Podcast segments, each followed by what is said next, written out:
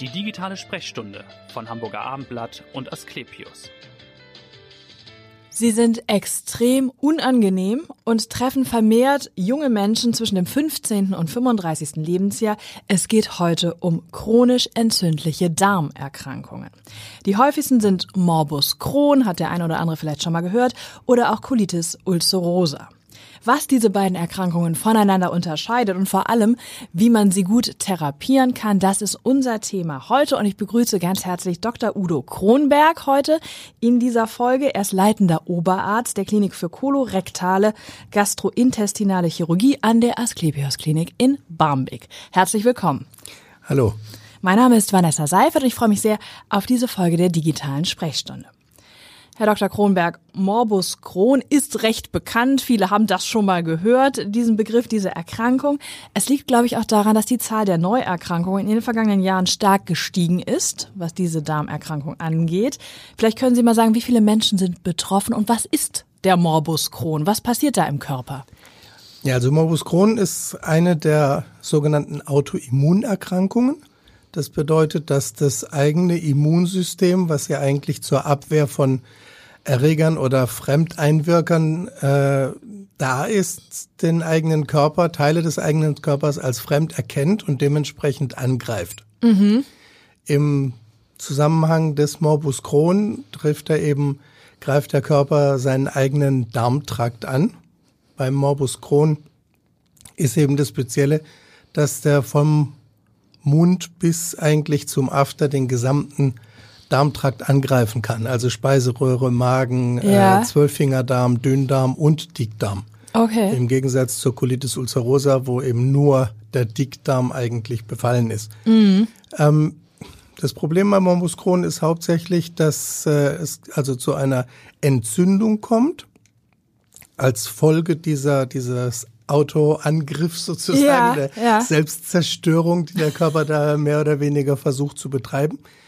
Und ähm, da gibt's eben dann verschiedene Formen. Also nur die rein entzündliche Form.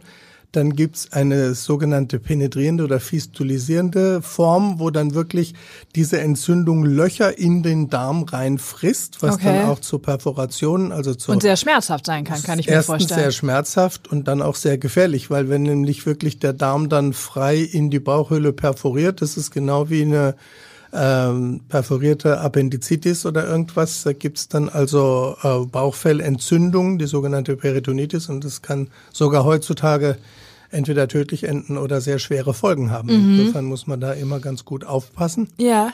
Und dann gibt's noch eher so als etwas Langzeitform eben die, die vernarbende Form, die stenosierende Form, wo dann wirklich einfach Teile des Darms so zusammenschrumpeln im Rahmen des, des Vernarbungsprozesses, dass dann nachher sozusagen zu einem fast Darmverschluss kommen kann.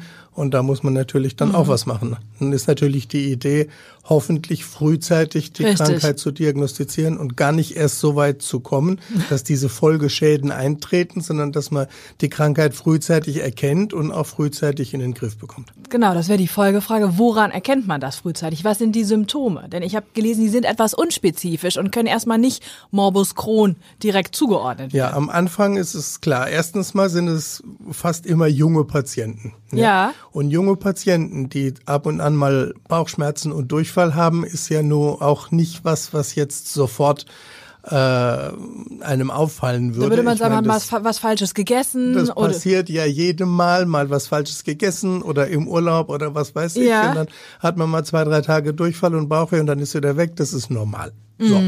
Wann muss man anfangen aufzupassen und zu sagen, da ist irgendwas nicht in Ordnung? Ähm, erstens mal, wenn dieser Durchfall nicht von alleine wieder weggeht. Also jeder Durchfall, der länger als vier, fünf Tage dauert und nicht äh, autolimitiert ist, also von allein wieder von aufhört, allein mhm. muss man auf alle Fälle nachgucken, was da ist. Das kann von einer ganz einfachen Darminfektion gehen, die halt Antibiotika braucht, ja. eben bis zum Morbus Crohn. Ja. Was auch sehr auffällig ist, wenn nicht nur so ein bisschen Bauchschmerzen, sondern eigentlich starke, krampfartige Bauchschmerzen, die sich über mehrere Tage hinziehen, den Patienten nachts aufwecken. Ähm, wenn die Durchfallfrequenz mehr als vier, fünfmal am Tag ist, sondern meistens, also ein typischer Kronpatient hat 20, 30, 40 Durchfälle am Tag. Das ist ein Horror. Ja, natürlich.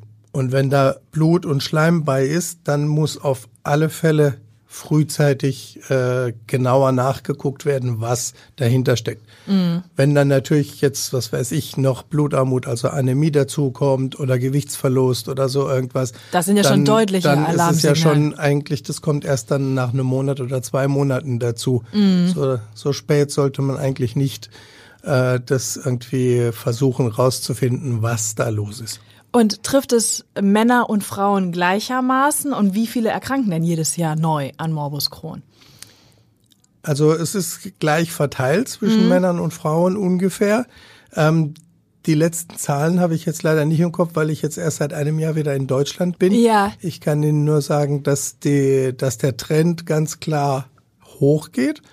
Wahrscheinlich auch, weil es zwischen, sagen wir mal, Stresssituationen und Immunkrankheiten eine direkte Verbindung gibt. Okay. Und ich denke mal, wir können alle feststellen, dass wir in den letzten Jahren immer gestresster sind und dementsprechend auch solche Krankheiten einfach Okay. häufiger werden. Ich verstehe. Das wäre jetzt nämlich auch die Frage, woher kommt dieser Hang zur körpereigenen Selbstzerstörung? Das ist ja das, was passiert. Und warum gerade bei jungen Menschen? Also was sind Faktoren, die das womöglich begünstigen? Gibt es eine genetische äh, Es gibt, einige, Ausprägung? es gibt einige genetische Voraussetzungen, aber es ist nicht jetzt wie, was weiß ich, ein erblicher Darmkrebs, wo Ja. man wirklich äh, dann ein Gen oder zwei Gene hat, die, Mhm. wenn sie mutiert sind, die Krankheit auslösen.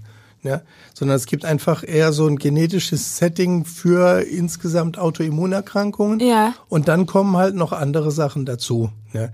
Ähm, eine Sache ist sicherlich der Stress. Die Ja. andere Sache ist, äh, wo jetzt gerade auch sehr viel geforscht wird, ist eben das sogenannte Mikrobiom, also die Bakterienzusammensetzung im Darm, Ja. die ein aggressiveres oder weniger aggressives Milieu schafft und dementsprechend dem Körper mehr oder weniger Arbeit geben, sich dagegen zu, zu verteidigen. Und kann ich das selber beeinflussen? Kann ich sagen, ich, die gesunde Ernährung spielt eine Rolle oder sowas? Also gesunde Ernährung spielt mit Sicherheit eine Rolle und was man auch leider in den letzten Jahren gesehen hat, dass schon im Kindesalter sehr viel Antibiotika verabreicht Oh. werden und damit die Darmflora sehr früh ziemlich durcheinander gebracht wird Mhm. und gestört wird und das kann dann eben nachher nicht so nette Folgen haben. okay, das stimmt. Das ist sehr umstritten ja auch, diese frühe Antibiotikagabe. Ne? Sollte man eigentlich vermeiden. Also es ist sowieso irgendwie sehr viele Menschen an sich haben so die Idee, ich habe Fieber, mir geht's schlecht, dann nehme ich mal Antibiotika, was natürlich,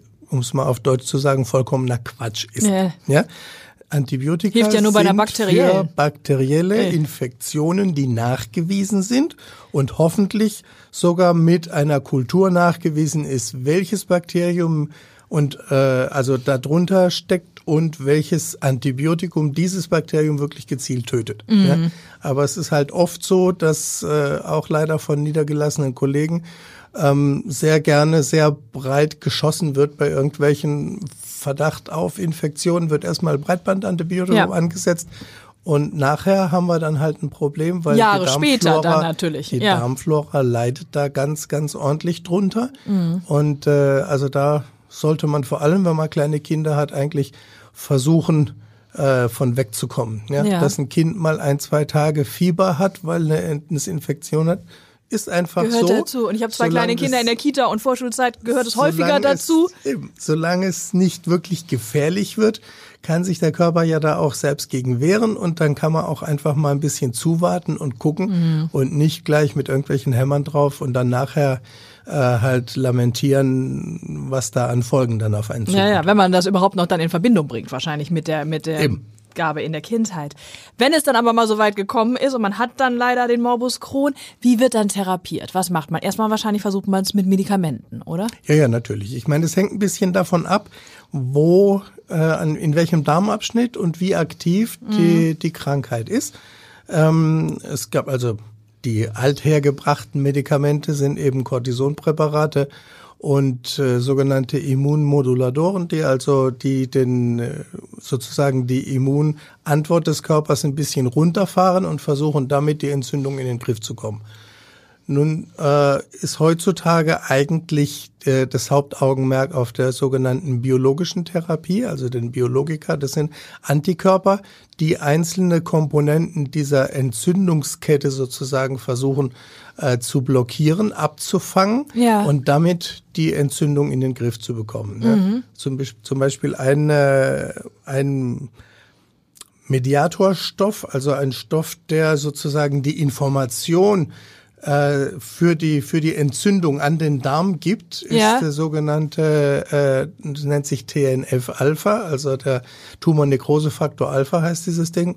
Und eins der ersten Biologika ist ein Antikörper anti-TNF, also der diesen diesen äh, Messenger sozusagen Ja. aus dem Blut raus blockiert und dementsprechend am Endorgan, also am Darm, die Entzündung runterfährt. Okay. Heutzutage gibt's vier oder fünf verschiedene Klassen und es kommen eigentlich äh, jedes Jahr was Neues raus, Ja. weil es halt leider immer noch Patienten gibt, die dann trotz dieser ganzen Therapien ähm, immer wieder neu aufflammen und man Ja. dann eben mit den anderen, den ja schon benutzten Medikamenten manchmal nicht mehr weiterkommt. Mhm.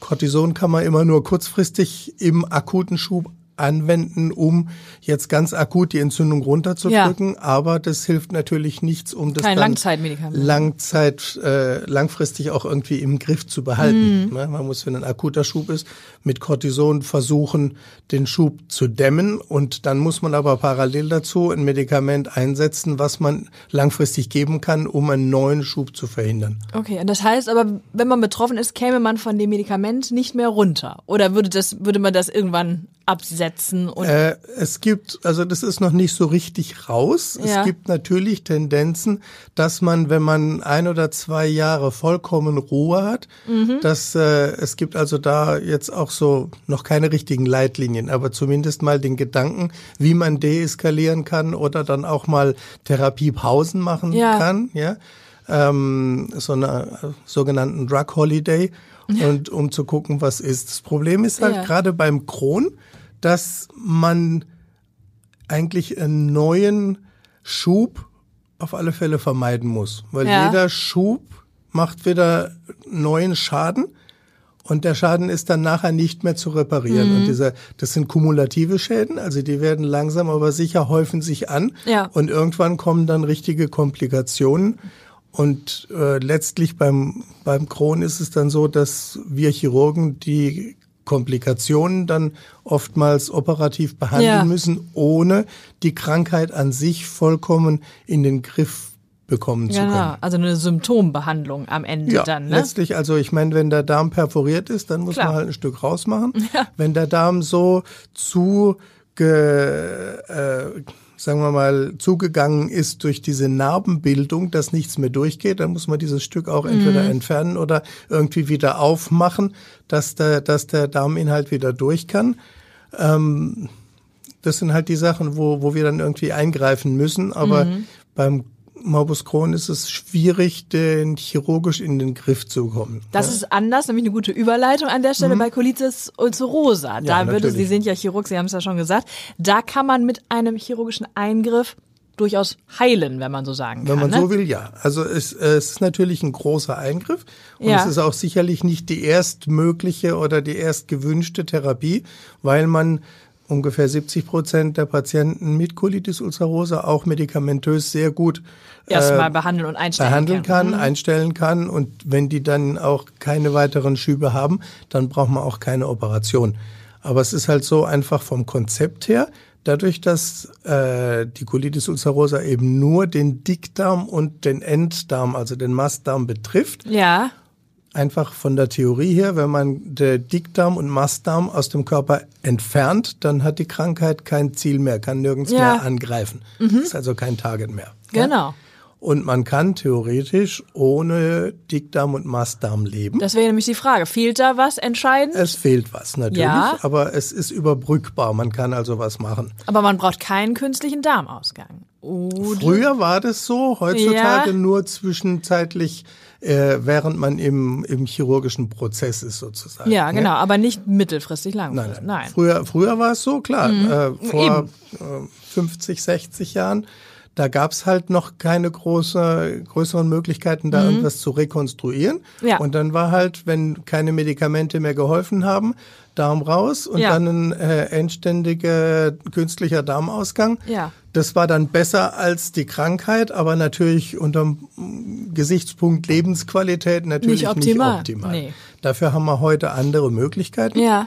Ja, ähm, es gibt diese sogenannte ilioanale Pouch-Operation. Mhm. Da wird also, ich meine, die Funktion vom Dickdarm, von Mastdarm ist eigentlich, die Stu den Stuhl einzudicken, Wasser und äh, Elektrolyte aus der Stuhlflüssigkeit rauszuziehen und Ja. eben den Dünndarmstuhl, der ja ganz dünnflüssig und grün ist, in den typischen normalen Stuhl sozusagen zu überführen. So. Das kann natürlich auch nur ein gesunder Darm leisten. Wenn Ja. der Darm dann krank ist, dann geht das nicht und dementsprechend haben die Leute mit der Colitis ulcerosa eben auch äh, ständig Durchfälle. wollte gerade sagen, die Symptome sind ähnlich die erstmal. Die, Ja. die Symptome sind ähnlich. Das kann man auch relativ gut miteinander verwechseln am Anfang. Ne? Richtig, ne? Genau. So, das heißt, wenn ich jetzt dann chirurgisch irgendwann dahin komme, dass ich den ganzen Dickdarm und Mastdarm entfernen muss, weil Ja. ich medikamentös es nicht in den Griff bekomme, dann muss ich eben versuchen, zumindest Teil der Funktion dieses Dickdarms irgendwie wieder zu erreichen. Und Mhm. das macht man eben mit diesem ilioanalen Pouch. Da Mhm. wird also sozusagen aus Dünndarm ein neues Rektum konstruiert. Okay. Also ein etwas größerer Pouch ist Englisch und heißt Sack. Ja. ist also einfach so eine Art Reservoirfunktion, wo dann der Dünndarmstuhl, bevor er dann letztlich äh, äh, ausgeschieden wird, ähm, aufgel- eine Weile gelagert wird, Ja. eingedickt wird. Und das gibt dem Patienten dann auch die Möglichkeit, eben, sagen wir mal, vier, fünfmal am Tag äh, Stuhlgang zu haben, der auch natürlich nicht äh, so fest und normal ist wie bei einem gesunden Kolon, aber das ist für einen Patienten mit einer nicht kontrollierten Colitis ulcerosa ohnehin keine Option. Ja, ja. Ne? Aber letztlich äh, verglichen mit 20 oder 30 äh, Durchfällen am Tag mit Bauchschmerzen, Naja, Schleim und Blutabgang ja. ist das natürlich das kleinere Übel. Mhm. Ähm, letztlich ist es so, dass ja mit einem gut funktionierenden ilioanalen Pouch ähm, es keine Dringlichkeit gibt beim Stuhlgang. Also Ja. man kann das ganz gut eigentlich steuern. Es ist nicht, dass man notfallmäßig aufs Klo rennen Mhm. Ja, muss oder Mhm. sowas. Ja. Ähm, ich rate meinen Patienten eigentlich immer, dass sie sich dran gewöhnen.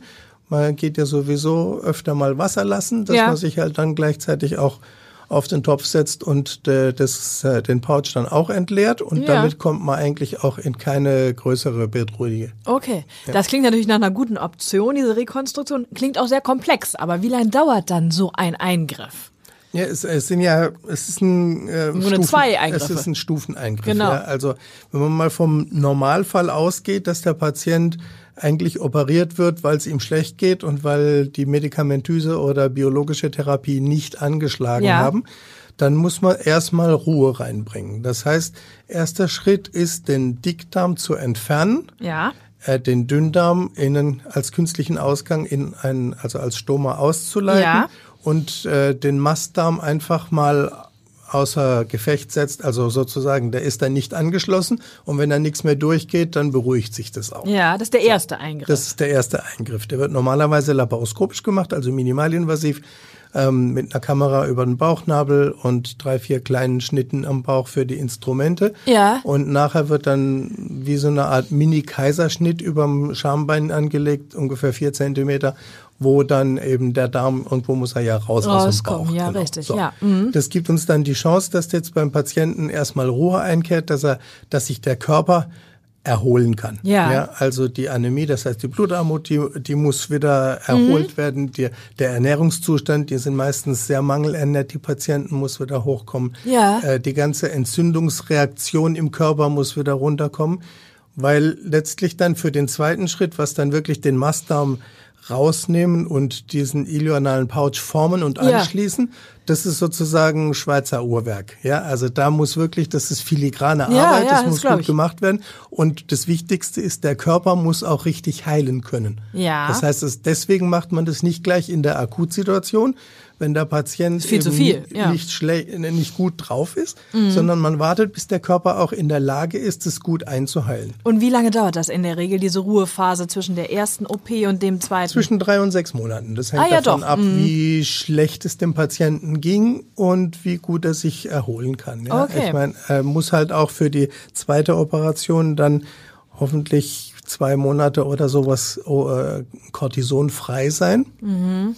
Weil was ich als Chirurg brauche, ist, dass so ein, so ein ilioanaler Pouch sind jede Menge Nahtmaterialien. Also man muss ja da so ein richtiges Ding hinnähen. Ja. Und ähm, wenn das nicht richtig heilt, dann kann da eben Darminhalt raus, dann entzündet sich das alles und hinterher funktioniert der Pouch nicht gut, weil er sich nicht gut ausdehnen kann. Mhm. Ja. Letztlich geht's ja darum, dass man bei diesem Pouch eigentlich die Lebensqualität vom Patienten verbessern möchte. Genau. Weil, wir hatten es ja schon gesagt, die Behandlung der Krankheit ist Dickdarm raus Ja. und endständiges Stoma. Damit ist die die äh, Behandlung sozusagen der Krankheit ist damit abgeschlossen. Genau, mhm. Aber wir wollen ja dem Patienten, vor allem dem jungen Patienten, was Besseres anbieten als ein definitives Stoma. Richtig. Was natürlich nicht so gut ist.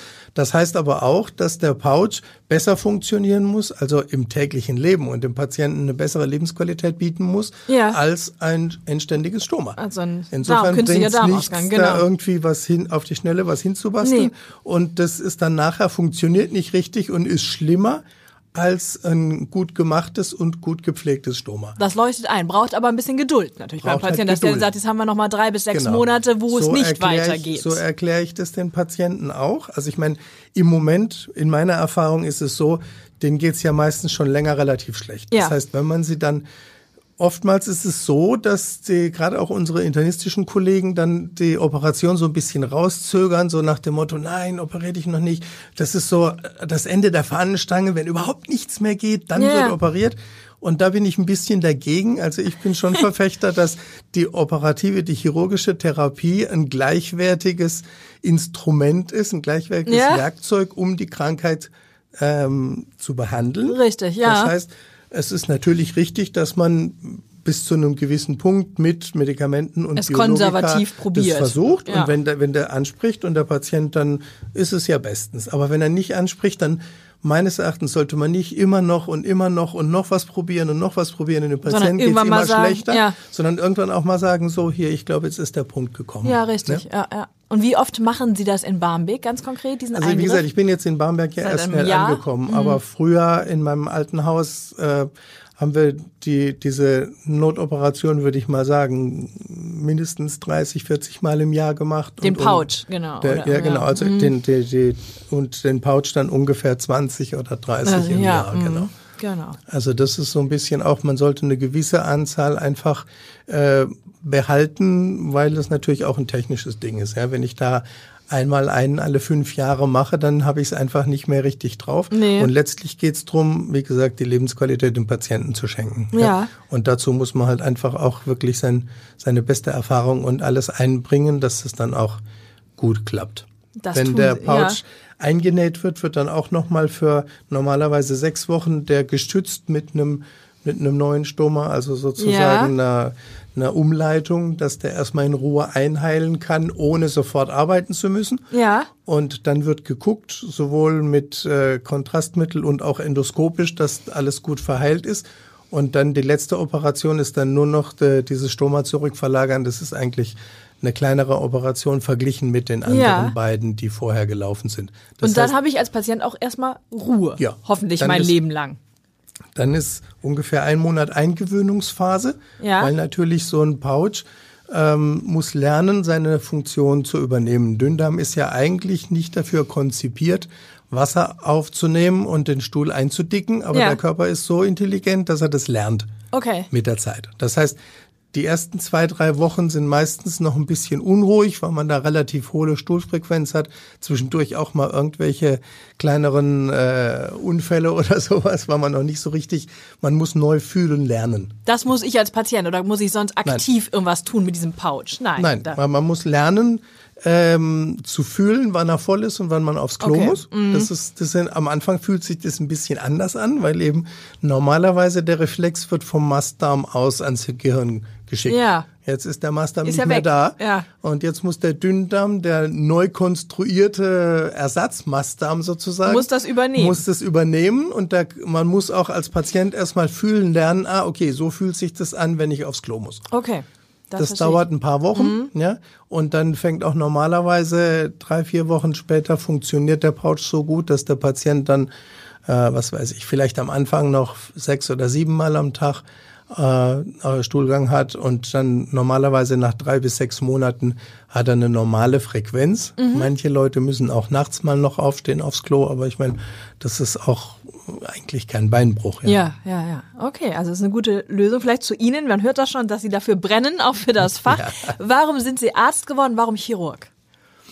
Ähm, also Arzt geworden eigentlich, weil ich von jeher vom menschlichen Körper relativ fasziniert war. Also ich finde es nach wie vor, auch wenn ich jetzt schon lang genug dabei Mhm. Ja, aber bin. man merkt trotzdem, dass Sie dafür es brennen. ist Ne? Dass genial. Ja, Ja, also, ja. also der, wer sich das ausgedacht hat oder konzipiert hat, muss ich sagen, der ist Ja. richtig klasse, weil es gibt heute noch so viele Sachen, die wir, die funktionieren, aber wir wissen nicht warum. Mhm. Das heißt, es ist wirklich schon ein ganz, ganz filigranes Miteinander, wo das alles ineinander rein Ja. äh, äh, spielt. Ineinander ja, greift und auch, also, ne? also wie, wie, dass das trotz allem funktioniert, ist wirklich nach wie vor klasse. ja. Und Chirurg, ja, ähm, ich meine, es ist halt auf der einen Seite sehr interessant, den menschlichen Körper zu verstehen, aber es ist auch faszinierend, wenn man mit seinen eigenen Händen da dran was richten Eine Art kann. Handwerk, ja doch ist es. Ja, ne? Natürlich. genau. Was richten kann, was nicht klappt Mhm. und dann das sozusagen die Funktion wiederherstellen, äh, das ist was sehr, sehr Befriedigendes. Genau, ist ja auch ein sagen. Erfolgserlebnis, wenn die Ja. Patienten dann sagen nach so einem Eingriff, jetzt kann ich endlich wieder leben, wie Eben. lange Ja, nicht ist oder halt, wie früher. äh, Das wollte ich eben noch gesagt haben. Oft so, dass die Patienten, wenn sie dann nach so einem relativ langen Leidensweg sich dann endlich operieren lassen, dass sie sagen, Mensch, wenn ich gewusst hätte, Ja. wie es ist, hätte ich mich viel früher operieren lassen. Genau. Ja, Und das ist auch irgendwas, was ich einfach weitergeben möchte, dass die Leute frühzeitig auch gerne sich mal beraten lassen. Richtig, Einfach zumindest damit mit mal jemand, beschäftigen, Mal ne? mit jemandem sprechen. Was wir früher oft gemacht haben, was ich hier auch gerne wieder einrichten möchte, ist, dass wir dann unsere Patienten haben, die operiert sind und die dann auch anderen Patienten, die in der Entscheidungsfindung sind, zur Verfügung stehen, sich mal zusammensetzen, einen Kaffee trinken, weil es Ja. gibt nichts Besseres, als wenn Das dir ein ich. Patient, der diesen ganzen Weg durchgemacht hat, erzählen kann, ja, sag mal, das fühlt sich so und so an, du fühlst Richtig. dich richtig schlecht zwischendurch, aber äh, Mut haben, es wird, guck mal, wie es mir jetzt geht. Das glaub ich hab auch, ein das ganz ist sehr- normales Leben. Ja. Ja. Und weil ich kann als, als, als Chirurg den Patienten ganz Ja, viel dann sagt man, erzählen. der will operieren, der will ja nur operieren. Ich kann aber Ihnen wenn auch viel erzählen, was ich gesehen habe, aber ich Richtig. habe es halt zum Glück nicht selbst Richtig, erleben müssen. ja. Und insofern ist es immer besser, wenn jemand, der das Ganze durchgemacht hat, einem anderen seine Erfahrung mitteilt. Das ich. Insofern ist es für uns eigentlich wichtig, Guter dass, Ansatz, es diesen, ja. Dass es diesen Austausch gibt, was den Patienten oftmals dann auch hilft. Das Und ich. natürlich auch die fachchirurgische Beratung, dass man ihnen richtig erklärt, was, ist denn, was sind es für Operationen, welche Zeiten braucht man zwischendurch. Welches Risiko haben Sie, wie geht's welche Ihnen danach? Komplikationen und so weiter und so fort. Was können Sie erwarten, was dürfen Sie nicht erwarten? Mhm. Ja, äh, die Erwartungen vom Patienten zu managen und realistisch zu managen ist unheimlich wichtig, weil nur dann kann der Patient wirklich mit einem zusammen durch diesen ganzen Prozess äh, durch sich arbeiten. Das Weil glaub ich, Wenn ja. man einfach sagt, nö, regen Sie sich nicht auf, machen Sie das, machen wir so ein bisschen was und hinterher ist alles gut, dann geht es automatisch in die Hose. Also Ja, ja, da klar. brauchen wir gar nicht weitermachen. Letzte Frage, was tun Sie, wenn Sie nicht in der Klinik sind? Kommt selten vor, weiß ich. Aber was äh, machen Ja, Sie? Sie sind noch nicht so vor, lange aber- in Deutschland, haben Sie gesagt, Sie Nein, waren, glaube ich, in Chile. Ich war in Chile in Südamerika, Lange, äh, genau, ja. lange Jahre, 23 Jahre. Oh ja, mhm. Also ähm, ich liebe sehr die Musik. Ja, also ich habe früher auch Chor dirigiert, habe ich jetzt im Moment noch nicht, aber wenn ich mal pensioniert bin, werde ich das bestimmt wieder aufnehmen. Aber Sie gehen in die Elbphilharmonie oder in die Ja, Oper ich gehe, oder sowas? ich gehe, genau, ich gehe gerne in die Oper. Ich höre mir auch gerne mal ein Konzert an. Ich Ja. höre auch gerne zu Hause Musik. Wir haben zwei kleine Hunde, mit denen ge- gehe ich dann sehr gerne auch spazieren und spielen. Und ansonsten einfach ausruhen tut auch mal gut. Das stimmt. Das schönes Schlusswort. Vielen Dank, dass Sie da waren und so wunderbar aufgeklärt haben. Und hören Sie gerne wieder rein in die nächste digitale Sprechstunde. Dankeschön. Danke. Danke. Weitere Podcasts vom Hamburger Abendblatt finden Sie auf abendblatt.de slash podcast.